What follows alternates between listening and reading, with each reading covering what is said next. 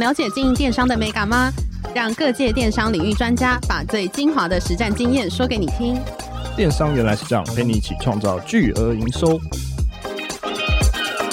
大家好，我是林科威，我是一方。今天很高兴邀请到发现茶的创办人 Alex 来到现场，来跟我们分享发现茶这个品牌的创立过程。那茶类的市场其实蛮大的，那我们想要听听看，就是 Alex 跟我们分享一下销售策略。我们欢迎他。嗨，哎，谢谢各位跟一方两位主持人，还有听众朋友，大家好，我是 Alex。哎，那我想请 Alex 先自我介绍一下自己，还有发现茶这个茶育的领域。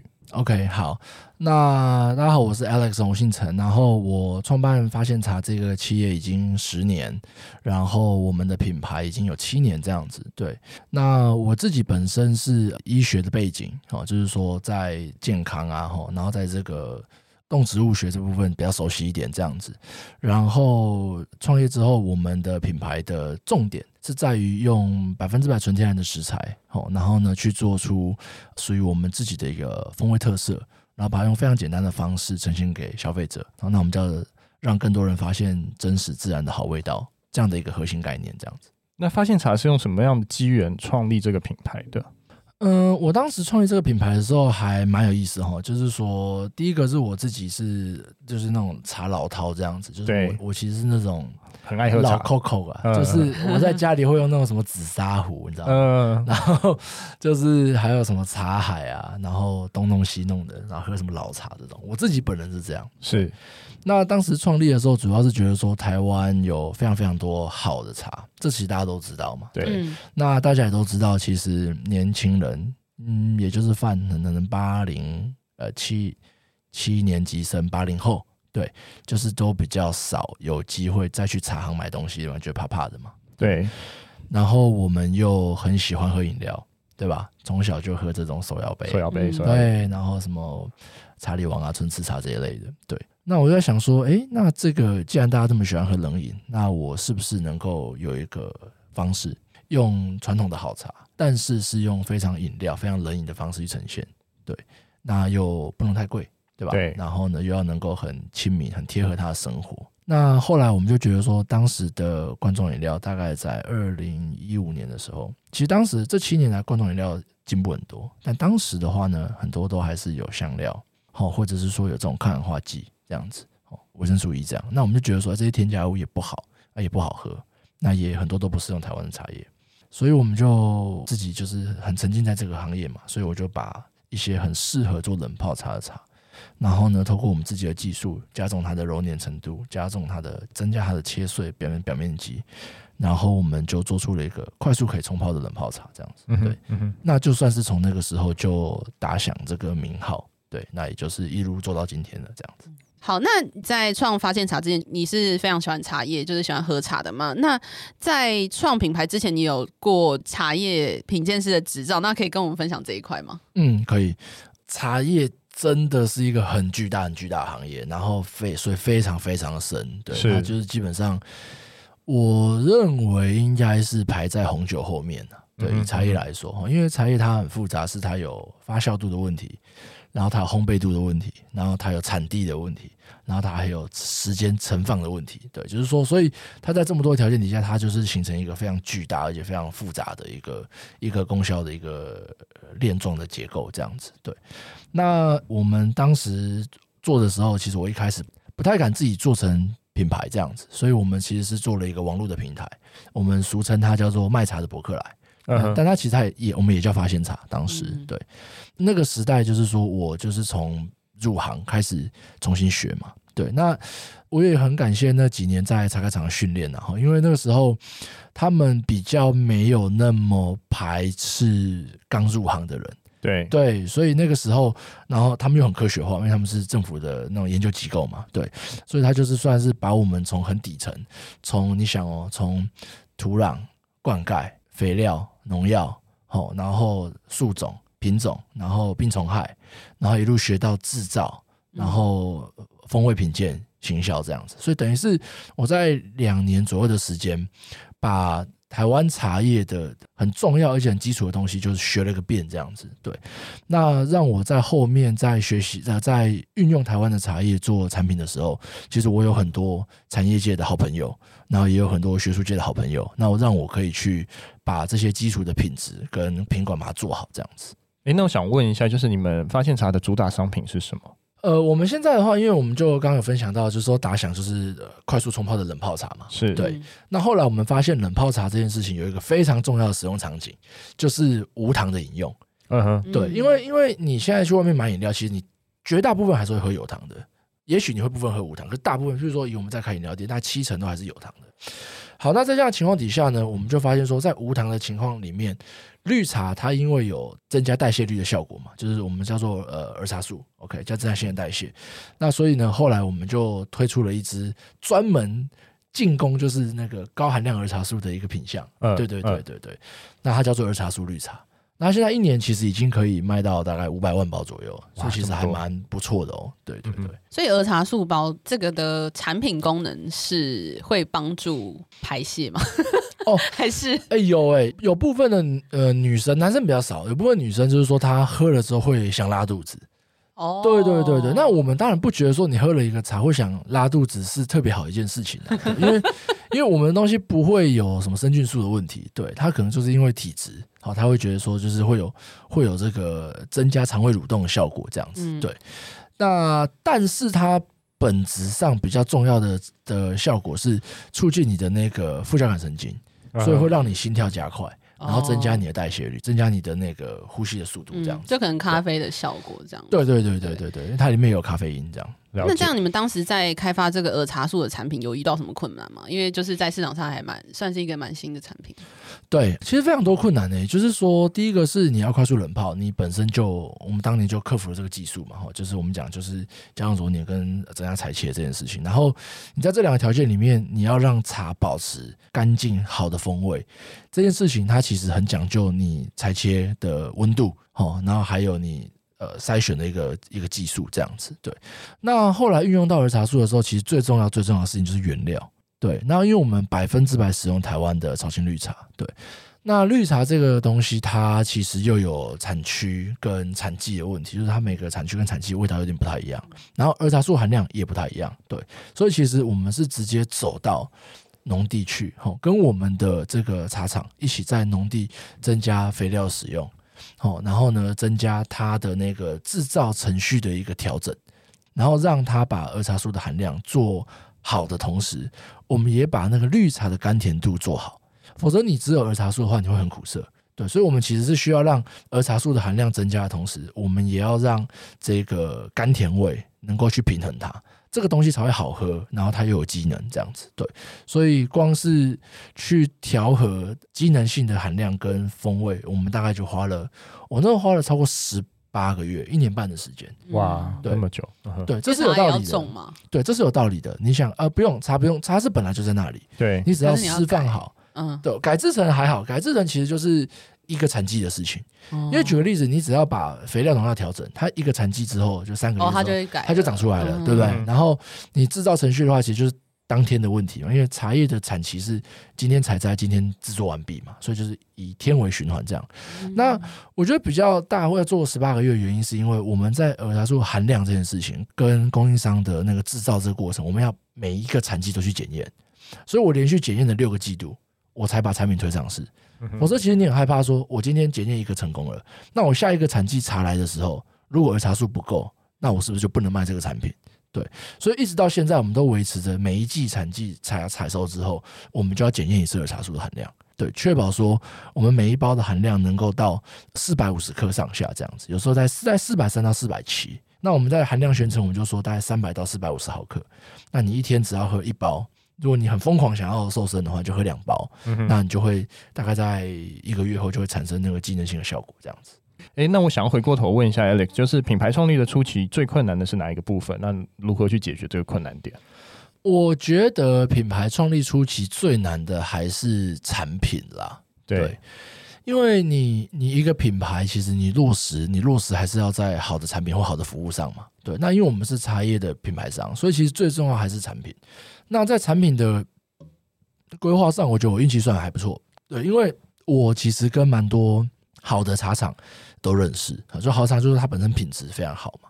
那我自己就是又算是老饕嘛，所以我其实也知道说什么样的茶是好的风味。是对，那所以在产品创建的过程，那包含我们那时候三十秒的泡茶也研究一年，我们才推上市。嗯、对，其实都是在产品上啊。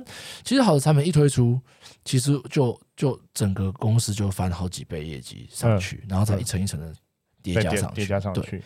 但除了产品以外，第二个我我可能会讲是行销了。对，因为创业公司嘛，其实就没人认识你。对，所以你在初期，其实你你有好的产品，其实你还是需要很多好的伙伴去帮你说这件事情。是对，所以那时候我们在二零一五年那时候还是诶。欸部落客时代，我不知道大家有没有经历过那个？就是我们那时候其实就有很多还不错的布洛克，像什么安九啊，然后有一些什么四仙女、四姐，反正就是就是有一些很好的布洛克。那他也很喜欢我们的东西，然后他又拍照又很漂亮，对。所以等于是我们在最初上市的时，呃，最初在品牌在推广的时候，其实我们就跟很多这种意见领袖去合作了，这样一直到现在都是。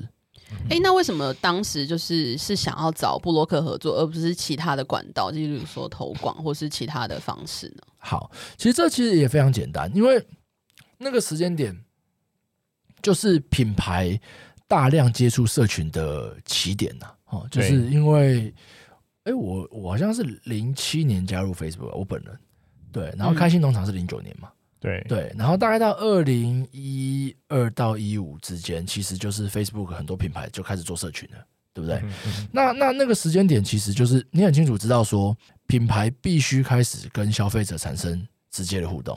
对对，那当然我们的互动的程度有限嘛。那透过布洛克，真正这些意见领袖，等于是帮助品牌在最前线跟消费者产生很很情绪性的，就是很那种很亲密性的那种。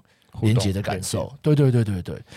那我不知道两位的消费行为是如何，但是以我们在茶叶的经营者来说，我会认为茶叶的购买它本身是一种随机性消费，就是你你不太容易，就是说哦，我今天要喝一个大于岭的高山茶，所以你就走去某一间很厉害的什么什么，然后再走去产地去买它。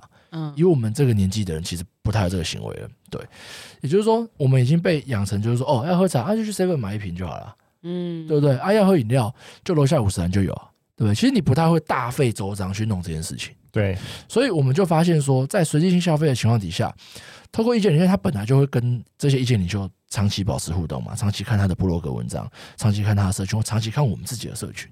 所以，我觉得透过这样的方式，我们可以把随机性消费。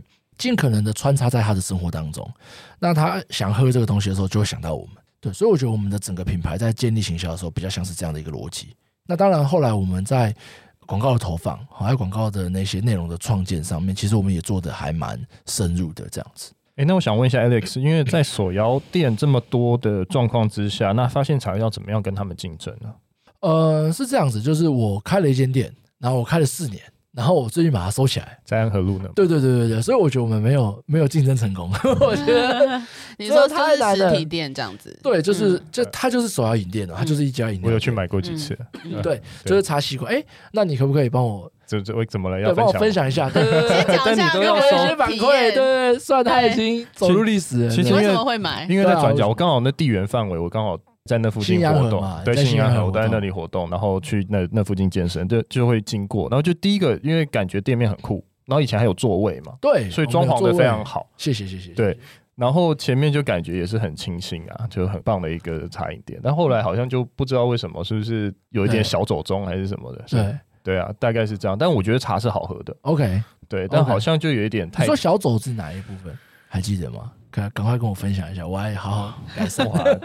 因为我第一次去就是应该是他刚开的时候，哦，所以那时候是真的感觉很富丽堂皇，很漂亮，装潢很漂亮。OK OK。然后后来去好像就是快关的时候，对，就好像就有一点点好像比较没有心力，然后比较杂乱，对，然后后面好像也比较乱一点点，大概是这样。OK OK OK。那那我觉得他感觉比较不像一般那种手摇影店。他反而就感觉你是想要做成类似咖啡店那种复合店的感觉，对，没错，没错，没错，没错，所以好像就有一点点不一样，没错，没错，对，哎，感谢反馈，感谢反馈，这个以后，因为我们还有想要开店，嗯，对，所以其实我也非常认同你说的，就是其实一家店要经营好，它在门店的营运管理跟产品都一样重要，嗯，因为你门面的表达，其实就是消费者认识你的第一个感受嘛。这样。嗯嗯。那我们那个时候在手摇饮店上面，我们的创建啊，最主要我想要表达的是茶叶的香味这件事情。是，所以我们做了几个非常有趣的事情。第一个事情是我完全颠覆跟改变了一般茶饮店的茶叶冲泡方式。对对，我们一种叫做直冷式的萃取，这样子，就是说我们把我们的茶叶的茶底的厚度增加到三倍，就是正常来讲茶底应该是一比九十，可是我们是用一比三十的浓度下去泡，对，所以就是茶叶的厚度非常够。然后呢，为了呈现茶香这件事情，我们光是红茶就有三个口味。我做了一个木质香调的红茶，然后做了一个蜜香调的红茶，再做了一个花果香调的红茶。嗯，对，所以我们会希望让消费者知道说，哦，你以前就是喝奶茶，对，可是其实你应该要知道说，奶茶的前身是红茶的味道。嗯，然后红茶其实有很多的味道。对，这是我们希望在风味表现上去跟不敢说教育消费者，但是一定是我们想要跟消费者分享我们的初衷，就是说你希望他们可以理解到。茶叶风味的美好跟美感这样子，对，所以我们就是在这部分的呈现度做得比较透，对。那当然，我们也用了很好的冰糖、冰糖液，我们叫香冰糖，然后去点缀我们的那个茶香，让它跟奶的关系就是更加的融合，这样子，对。会不会就是因为做的太多了？后来收掉的原因是什么？你说对后哦，你说品相太多是不是？呃，应该不是说品相太专精，太专精了。我觉得，因为现在感觉手摇饮店也不能说他们不专精，但是他们会不会跳过一些你你刚才所谓的这些步骤？我这样讲哦，就是我觉得手摇饮店因为它的成立很比较便宜嘛，哈，其实我们也都知道，就是说以前什么清心福泉啊，或者是什么、嗯、什么轩辕小站，那很便宜，二十块嘛，对对，对，所以它很容易会有一种就是比较低阶的印象。是，可是我后来入这一行之后，我发现他们都很专业。就是我举个例子，比如说像五十岚，他们的创办人其实是钻研在就是那个茶叶的那个生产跟制造，非常非常长年的时间，所以他们其实有自己的契作茶园，然后自己的制造的方式这样子。对，嗯嗯、所以就是说，我觉得现在成功的茶饮店都非常讲究，但它有可能卖的很便宜。对啊，只是说我们选择了一个卖的比较高单价，因为我为了要把茶香、茶的香气呈现好，其实我需要用比较高贵的物料。说真心话是这样，对。那当然也包含农检啊、品质的检验，其实我们也非常讲究嘛。然后我也自己有这个工厂，然后呢去。完成这些茶叶的风味的创作，这样子对，那就变成说，我只能说，就是消费者可能认为我们的产品，我觉得还是有点太前卫了，因为我们卖的价格跟那个风味表现，还是会有消费者告诉我们说，他不觉得我们的茶叶为什么，我们的茶奶茶为什么要卖那么贵？对，这是我觉得我们那时候收到的一个 feedback，这样子。所以，所以就是 Eric，你自己有总结说为什么会是可能会把它收起来的一个原因吗？最主要还是我们的杯量，欸，我们其实杯量还不错，我们可以做到三四百杯哦，一天。对，所以其实你说后来有来我们是，他其实是还蛮络绎不绝的，尤其是外送平台这一块。对，那可是因为我们在那个店点，他已经就是人流已经不在了，因为疫情的关系。对。然后他的人群被两个商圈分掉，啊，我们刚好在两个商圈的正中间。对，本来以前想可以同时嘛，就后来没吃到，因为他人就不走过去了这样。然后第二个就是我觉得应该应该很多听众老板。的心里的痛就是那个外送平台的抽成非常非常的可怕。嗯，嗯，对，大家都已经进入很多的餐饮店，他只要外送，他不做，他就客流变少。对，他做了之后，他就发现有业绩，但是没有获利。对，那我觉得我们当时就是卡在这个状况。那我就觉得说租约到期了，然后我就觉得可以休息一下，这样子。了解。那想问，就是因为手摇店的竞争跟你们在卖，例如说冷泡茶这一块的竞争又不太一样。那如果在冷泡茶或是你们刚刚说的二茶树这边，就是你们的竞争，你是怎么看的呢？好，等一下可以分享一下手摇店的客群跟冷泡茶的客群。哈，其实我们公司现在基于茶叶的属性，我们已经切了两块出来，而且我觉得我切的很明确。嗯，第一块就是。健身、健康、瘦身这一块，就是我我用健康的角度，让你喝到茶，增加新陈代谢，让你让你变瘦。那另外一块的话，就是爽的这一块。对，所以我们有奶茶，像我们虽然店关了，可是我们就做成像这样子的奶茶包，它其实就是冲泡包，就是你只要把它倒进水里面搅一搅，它就可以马上可以喝，嗯、就粉这样。对对对，我们用呃，我们用天然的茶叶跟天然奶粉，还有很好的冰糖。哦下去做成一个，就是我觉得风味很很很有表达力的一个奶茶包这样子。对，那那这个部分其实就延续着您刚刚问我的门店的部分，就是其实我们觉得门店我们就是要让你喝爽，让你喝 KB 的，你知道吗？对，那它也结合了我们自己创办的一个。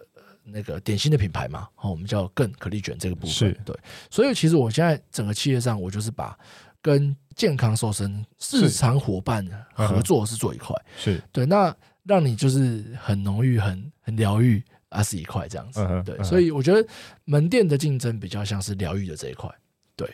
那回到你的问题，就是说，那冷泡茶这一块的的竞争的话，其实我觉得我们现在没有很明确的对手、欸，哎。对，因为我觉得我们家最强的事情就是我们不会去抄别人东西，对，所以我们发现茶一路以来的产品都是独创的，我可以很有自信这样讲，包含快速冷泡茶，包含我们的红枣红茶也是我们独创的口味，然后儿茶素绿茶，然后一直到奶茶的口味都是我们独创的。那儿茶素绿茶这件事情，其实我觉得在高机能含量的绿茶茶包这件事情上，我们没有很明确的对手。对，所以其实我们常年都是霸占，就是譬如说可能伯克莱、某某的那个，就是在这个绿茶茶包的销售冠军这样子。那还蛮好奇，就是你刚刚讲到非常多的茶类产品嘛，那这样子的茶类产品是有分季节的吗？就是例如说你们可能哪一季可能会独卖什么，还是就是一年四季都有可以卖？我们一年四季都卖。对，因为其实我觉得这就是一个企业的价值啦，就是说，譬如说。我们喝很多茶，比如说高山茶，其实你也是走进茶行，几乎都买得到，嗯、对吧？对，那最主要原因是因为我们会把茶叶抽真空，所以我们公司其实资金流还蛮辛苦的，就是我们会在产季的时候，就是先把东西买好，嗯，那可能就是可能数百万、上千万的购买这样子，对，然后买好之后，我们就会去把它抽成空。对，然后我们就会确保它的新鲜度是非常好的，那也确保说我们的客户喝到我们的产品的品质是好的，这样子。对，所以基本上我们一年四季都可以供应。那只是说现在这个冬季，我们的重点在推动我们全新上市的奶茶，对，我们叫它茶香欧蕾。对，就是因为就像我刚刚讲门店嘛，就是我们为了要让消费者知道说，其实你应该可以去喝看看茶奶茶这种。品相里面的茶叶的风味，我们现在奶茶也推了不同的茶香的香气的品相进去，这样子。好，诶、欸，那我想问一下 Alex，因为随着发现场的规模越来越大，茶叶的产量一定也会越来越大嘛，包括采购等等。没错，那你要怎么样控制这个品质还有货源？嗯，OK，我觉得品质的部分的话，最重要最重要就是我们要走到产地去。对，就如同刚刚讲，就是我我们其实，在产地的呃契作，我们有做，嗯、那当然不是全部，但是我们有做。一些最重要的部分跟最基础的量这样子，那在延伸上去的部分的话，就基本上我们会透过我们的供应的茶厂，就是产地的茶厂，跟当地的茶农去协调他们种植的方式。然后我们跟茶厂，比如说我刚刚讲二茶树，我们为了把它的香甜味做好，我们的制造程序其实会增加我们在专业制程上一个叫做室内萎凋的一个程序。那通过这个室内的精致尾雕，我们会带出有一点像是碧螺春绿茶的那种豆香。碧螺春是一种非常高级的绿茶茶叶，那不一定很多听众知道。对，那等于是我们引引引用了相对高高档次的绿茶的制作方式，然后告诉我们的呃茶厂说：“你帮我把有一点绿豆香香气带出来。”对，那透过这样的方式呢，我们就有办法，就是说跟茶厂先预定好，比如说我今年要。十吨、二十吨或三十吨，那他就会帮我把产地的茶农的制造，呃，产地茶农的种植，还有他自己厂里的制造，就是调节成我要的样子。对，那透过这样子的方式来确保我们的品质跟产能是是足够的。了解，我们家是因为是绿茶很大嘛，对，所以其实我们在那个保鲜度上做的很很认真，对，就我们全部是抽真空。那但是红茶就不是一样，红茶的话就稍微要稍微放一下才会好喝，对，所以红茶就比较没有。产季跟产量的问题，我觉得这个是一个小科普啊，可以跟大家分享一下。了解。所以你不是那个可不可不是有什么熟成红茶嘛？嗯，对。那熟成怪怪的，因为熟成其实是蛋白质用的东西，那茶叶里面不是蛋白质，是氨基酸。But anyway，就是说红茶它做一点存放之后，它会在后氧化。那后氧化的过程当中，其实会让它的香气跟滋味更醇厚。对。那我觉得这也是一个蛮有趣的点。那我们公司在红茶的这个存放上，就会让它产生一些后氧化，这样子。那 Alex，我想问一下，就是发现茶在线上通路稳定后，是什么时候开始做实体的呢？那目前实体大概有哪一些通路？好，呃，我们的实体的部分的话，应该是两年前吧，二零一九还二零二零年的时候上去的，应该是二零二零年，对，应该上保雅这样子，对。嗯、所以我们在全台湾两百多间保雅都有铺货，对，都可以买得到我们的儿茶树绿茶，而且那个茶树绿茶里面还有一个非常非常漂亮的瓶子，我们给他取了一个很坏的名字，叫做闹瓶，N O W，就是现在。对，然后我们在那个瓶子上就写，用我们就是全部都是用很漂亮的设计嘛，就英文很很干净的设计这样。那我们上面写 Now or Never 这样子，就会告诉你说，就是你要不就是现在要开始瘦身，要不就是你永远不会瘦身 的。对对，然后那个组卖非常非常好，因为它就是长得很大一盒，对，那里面有八个茶包，然后又很便宜吧，一一九九吧，反正就是很好入手的，对对。我们在保养卖的很不错。那个我们其实跟台湾大概有一两百家的餐厅、咖啡厅。哦，然后饭店，比如说亚太温泉饭店，好，那以前我们那个济光香香街是我们的客户，然后那个山内鸡肉，好，然后洪瑞珍，那他们其实都会用我们的冷泡茶，还有热泡茶，对，就那因为我们的产品就是呃纯天然食材嘛，所以非常的滋味非常的醇厚啦，对，然后我们又差不多。九十五 percent 以上都是用台湾在地的食材，那又可以跟台湾在地去连接，包含红枣啊、茶叶啊，哦，然后黑糖哦这些东西都可以去做连接，所以就有非常非常多的餐饮店，他们会用我们的产品来当成他们店内供应给消费者的品项，他就一瓶一瓶的卖，或一杯一杯的卖这样子。那我觉得这样子的一个合作关系，也为我们带来非常好的曝光，然后也为我们带来非常好的就是业界的伙伴的关系这样子，对。好，那想问，就是因为你们有网络也有实体嘛？刚刚讲到的，那有哪一个比例占比较大部分吗？或是 To B 跟 To C 有差异？那我们 To C 跟线上都占差不多九十五 percent 对，就是我们都还是以，因为我们还是品牌零售业嘛，对，所以就是啊，我们又有自己的制造的食品工厂，就是茶叶工厂这样子，对，所以就是基本上我们还是以面向消费者，然后去做这个品牌的触及跟呃。我觉得应该是一种生活形态的建立啦，这是我们我们一直在倡议的东西。对，那厂端的部分的话，对面向 B to B，其实我们也有做 OEM 跟 ODM。对，其实我们是可以帮助很多的意见领袖 KOL 或者是这些 IG 的 YouTuber 做到一些联名或者是呃客制化的一个调整，这样子。对。像我们跟以前我们跟极光，我们也是帮他客制化品相。嗯、然后我有一个好朋友，他是做一个叫做禅说集团，嗯、他是一个那个露营集团，这样子。是是是，就是你只要人去就好了，嗯、他就帮你准备好了。对。然后呢，我们就做了一个马告红茶。